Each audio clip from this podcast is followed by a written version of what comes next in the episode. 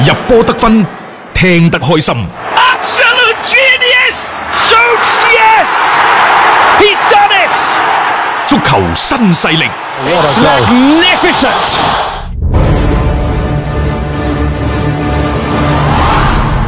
接落嚟，我哋睇今晚嘅歐聯杯嘅賽事。歐聯杯同歐冠唔同，歐冠呢係扯開嚟打嘅，係歐聯杯呢，上個禮拜同埋呢個禮拜呢，係一輪嚟㗎。一輪過，啊嗯然之後呢就三二就進到十六、就追翻上呢，就改變歐冠嘅節 奏就多咗浸啊嘛。啊！所以今晚呢，就誒調翻轉咯喎，啊曼聯主就場嗯會喺主場對翻布魯日咯喎。上一次上個禮拜佢哋喺作客係一比一同對手。摸握手和言和咗，嗯摸和。咁啊，今晚尤其係喺上週末呢一個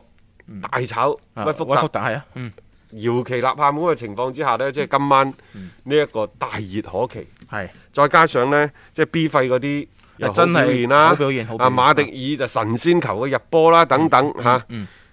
殺聲震天嘅出邊嗰位。係啊。 反正就曼聯又好似有幾場冇輸過咯喎嚇，我唔知啊，因為誒之前佢哋嘅嗰個嘅規律呢，都係三幾場咗緊就斷斷啊，然後又可能三幾場唔贏呢，佢又會係贏翻波咁樣。因為啊最近呢，馬迪爾狀態正佳，然之後呢一邊嘅 B 費嗯係快速咁融入球隊。嗱，我哋成日都講更衣室嘅和諧好重要。嗯，點解 B 費咁快即係班奴費南迪斯嚇？點解咁快會融入球隊當中呢？因為佢喺入邊有兄弟。按照路基所爾嘅講法呢，就連平時三拳都打唔出一個屁嘅馬迪爾，嗯都同 B 費眉來眼去。啊咁快就已經喺更衣室裏邊有啲嚇啊換伴啦，大家咁然之後，即身邊嗰啲有好多可能係葡語系啲球員嗯啊等等。總之呢，就係、令到班奴費南迪斯呢極快咁樣得到隊友嘅認可，嗯並且唔單止喺球場上，喺場下嘅互動不斷，氛圍非常之好。嗱，足球賽事就係咁玄妙噶啦，氛圍好，自不然有人出多一兩分力。再加上呢啲球員個個都天才橫溢嘅，佢哋可能會用好多嘅你諗都諗唔到嘅一啲連線啊，將整隊波嘅進攻盤活㗎。嗯，呢個係佢哋本身具備嘅一種嘅嚇、即係基本嘅一個能力嚟嘅。就關鍵就係更衣室裏邊點樣去搞好呢一種嘅平衡，同埋各自間嘅一個關係嘅處理嘅啫。一個新援嚟到球隊當中呢，適應嘅嗰個時間嘅長短呢，誒、啊往往其實都幾影響佢喺成個比賽當中嘅一個發 揮。甚至乎而家呢，連三德子啊，沃華德即係曼聯嘅嗰個執行副主席啊 C.O. 啊，啊，都日子都頓覺好過起身， 因為可能使錢使多咗啊，但係連續兩個轉會窗口，上一個轉會窗口馬古尼、雲比薩卡，雖然貴嗯，係貴咗，係貴咗，啊貴咗幾多啊？貴咗兩千萬到但係三千萬到啦。都用得着，咁啊叫都做不負我抬價聯之聲望嘛，係咪？B 費過嚟五千萬鬆啲，嗯然之後真真正正要走嘅，撳住佢先，嗯，打入冷宮。我而家就係整治你，啊，夏蘭特點解唔要？係因為個經理人喺度古靈精怪。冇錯即呢個叫危機公關。危機公關你一定要做嘅呢，就係你要令到公眾知道真相，知道點解我唔簽佢，唔好遮遮掩掩，唔好試圖去隱瞞乜嘢。冇錯，啊，即係你講出嚟啲球球迷都知㗎，就好似今時今日好多曼聯球迷同我講，其實大家對保羅普巴反感到不得了，係啊。越係中意曼聯嘅球迷，越反感佢嘅呢係種咯行為。嗱，所以我就話你一定要知道球隊入邊嗯發生咩事，要俾公眾，要俾球迷知道。嗯，啊，所以而家三德子華特嘅日子好過咗少少㗎，點好過啊？再亦都即係唔係好盲目咁隱瞞，嗯而相反連續兩個轉會窗轉嚟啲球員呢，都喺場上發揮咗作用。咁啊呢個並且係喺球隊逐漸成為呢一個嘅主力中嘅主力，嗯大腿核心。呢個咪好事咯，即係慢慢佢嘅嗰種嘅陣容嘅搭建啦，係逐步去完成啦。即係包括你有一啲好嘅青訓嘅產品，你可以侵入去，然之後呢，按需要啦去進行一個位置嘅補強。但係對於曼聯嚟講，今年最大嘅未知數，仲係是否攞到下賽季歐冠嘅資格。今年已經冇啦，營收已經去到一個天花板啦。如果你嘅成績仲係裹足不前，如果你冇下個賽季嘅歐冠嘅加持，歐冠可能表面上睇可能多咗個三五千萬嘅收入，對於俱樂部嚟講係杯水車薪。但係各位，隻蚊再細都有肉， 蚊子再小也是肉。冇錯，係咪？啊而關鍵係第二點，就係、話有歐冠先至有更加大嘅、更加高嘅人氣，先至、可以提振到球隊嘅士氣，吸引高水平嘅球員嘅加盟，甚至乎眾多嘅嗰六七十個嘅贊助商，亦都因為你有歐冠嘅加持，而可能選擇同你續約，並且容忍你繼續抬價 冇錯，呢個係升價。豪門嘅一張沙紙嚟嘅， 我認為係啊。所以呢個先至係曼聯 最大嘅可變嘅 X 因素，嗯就係、你唔知道而家你嘅歐冠嘅資格如何。嗯嗱、譬如。誒、利物浦你唔好講啦嚇，即係曼城打唔到啦，嗯李斯特城可能佢哋知道歐冠嘅資格差唔多到手，嗯咁佢、就會就呢個歐冠資格，可能佢提前佢就做好多好嗰啲多推工廣作工作啊㗎咯喎。包括有啲球員，你要唔要續約啊啊？要唔要隱瞞啦？你而家曼聯要做唔到一樣嘢就係、到底我係通過歐聯呢條路去攞歐冠嘅資格，抑或係我嗯聯就賽啊喺聯賽嗰度嗯同大家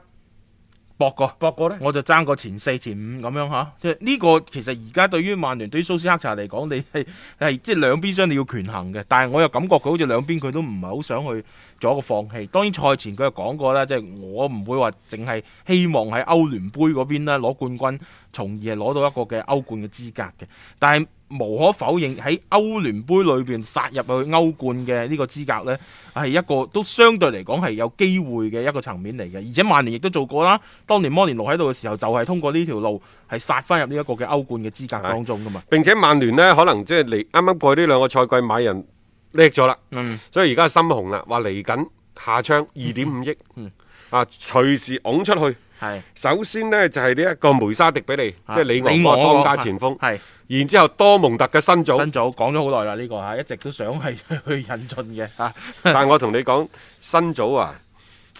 唉，都係後生嘅啫。係即係呢啲球員呢，誒、可能佢那麼三兩季佢係好嘅，但係是否可以喺佢廿五六歲，即係踏入一個最大熟當用嗰陣時好呢？呢個係一個好大嘅變數嚟嘅。嗯，啊，仲有仲有另一個就係阿阿斯通維拉嘅隊長格拉利舒梗，係嚟選。其實我覺得最應該啊買呢個、呢個好嘢嚟，但係呢個呢，佢違約金低喎、嗯格拉利殊至今冇表態，冇表態，球員唔表態咁就幾頭痕下喎嚇。大家可以去爭㗎。呢個即係大大家去傾咯，咁可能佢自己個人亦都有更加高嘅諗法。仲有呢，就係即係李斯特城嘅麥迪遜，啊即係曼聯其實有好多好多潛在嘅人選嘅。嗯你睇啦，即係嚟緊，即係所謂飯要一啖一啖咁食啊嚇，因為攞唔攞到明年嘅歐戰資格，對吸引上述嗰啲球星呢，係啊，係一個好大嘅籌碼嚟嘅。所以佢哋都喺度觀望啊嘛。你唔知你曼聯有冇？但係如果我過到嚟又係踢呢個啊歐仲聯有啊，杯，薛耶治都連埋一齊，唉，咩都同。薛耶治就算啦。嗰個不過我都係覺得呢，曼聯千祈喺嚟緊呢個冬窗呢，啊夏窗嘅轉會嗰度呢啊，唔好重蹈過去前幾個賽季嘅覆轍，唔好俾人呢過橋啊！嗯，啊，喐做下呢，即係。誒呃有抬啊價，抬價亂嗰啲大家記唔記得舊年啊有成過百球員嘅呢啲咁樣嘅轉會新聞都同曼聯扯上關啊係嘅，咁樣真係唔要得啊。然之後呢，我再想同大家補充一下，嗯今晚嘅呢一場賽事，曼聯啊，嗯，殺聲震天，其實大家要小心，因為今年曼聯嘅特點就係好幾場衰幾場，好幾場衰幾場，嗯有幾場幾好，可能就有幾場幾衰嘅，誒佢嘅嗰個起伏不定啊，嗯即係大家要小心。啊有冇加時呢？嗯我又覺得有機會咯，啊啊即係呢啲大家可以睇睇啊嚇。足球新勢力提示你，想了解更多賽事推介分析，請添加關注北單體育微信公眾號。北單體育公眾號無需注冊，一鍵辦理，及時了解各位專家老師嘅賽前臨場信息發布。誒、呃其實今晚呢，歐聯嘅賽事包括即係有好多空場嘅賽事嘅作賽啦，誒、嗯呃有誒、阿仙奴嘅出陣啦等等。但係我想同大家去傾嘅呢場賽事呢，係愛斯賓奴對狼隊。嗯其實呢場波冇乜好傾嘅，就賽事而言，因為狼隊嘅冇晉級冇懸念，啊冇咩懸念。因為上一場佢主場四比零大炒係，但係關鍵一樣嘢就係、愛斯賓奴而家情況怎麼辦？因為佢而家最頭痕嘅唔係你喺歐戰走幾遠，嗯而係你仲能否喺下個賽季 踢西甲啊。 踢西甲？而家係保組嗰邊迫在眉睫。誒、誒最頭痕嘅一樣嘢就係佢稍為有啲好表現嘅時候呢，其他啲競爭對手又有好表現嗱，上一場打狼隊輸零比四一啲唔出奇。啊。然之後上週末翻到去對華拉道列，其實嗰場賽事我專門係做咗功課嘅。嗯我睇到嗰場波呢，其實華拉道列可勝嘅機率唔算太高。嗯當然佢最尾係贏咗啦。贏咗啊嚇，原因呢，就係、你自廢武功，嗯衰咗張黃牌。實際上呢，都頂到七八十分鐘， 頂唔然住之後先至頂唔住，啊就輸一比二、嗯咁而家最關鍵一樣嘢就係、你誒嗰、個佢而家嘅新嘅主教練叫艾比咩？啊亞艾比拿度艾比拿度佢其實係一個出咗名嘅救火教練嚟嘅，嗯可能即係話所有嘅急救救球隊啊，嗯全西班牙佢數一數二噶啦。專家補組專家，但係而家連佢都搞唔掂嘅話，嗯咁呢隊咁愛斯賓奴好頭就痕啊！嗯病入膏肓啊！佢最衰衰喺邊度呢？就係攻擊乏力，即係我唔係。唔係話即係自己人睇唔起自己人，你揾得冇球王去嗰啲攻擊力好極都有限啦、係啊係咪？啊前邊揾唔到食，後邊自不然呢就百病重生噶啦。嗯所以攻又攻唔上去，守又守唔住，你怎麼辦？啊佢哋嘅進攻力真係喺歐洲幾大聯賽當中嘅話啊而家倒數陳老闆已經啊，即係啊馬上去到嗰邊去去到主嗰持度大局，主持大局。但係我覺得有啲咁多頹勢難玩咯，即係呢隊嘅愛斯賓奴啊，你個呢一種進攻上面嘅乏力嘅弱點太大啊啦。仲有一樣嘢就係、母女越係誒，真係唔好意思啊，嗯佢、越係佔據呢一個主力嘅手法嘅位置， 我就話可能冇咗個機 會，相對地更加渺渺茫。茫啲咯，吓、啊即係即係呢幾場波，當然唔係話母女，佢即係都搏命嘅佢其實搏命亦都好搏，係啊，但係即係你如果靠母女去幫你愛斯賓奴補組，某程度上邊就有啲咁 唔係好靠得住咯吓，即係感覺咋，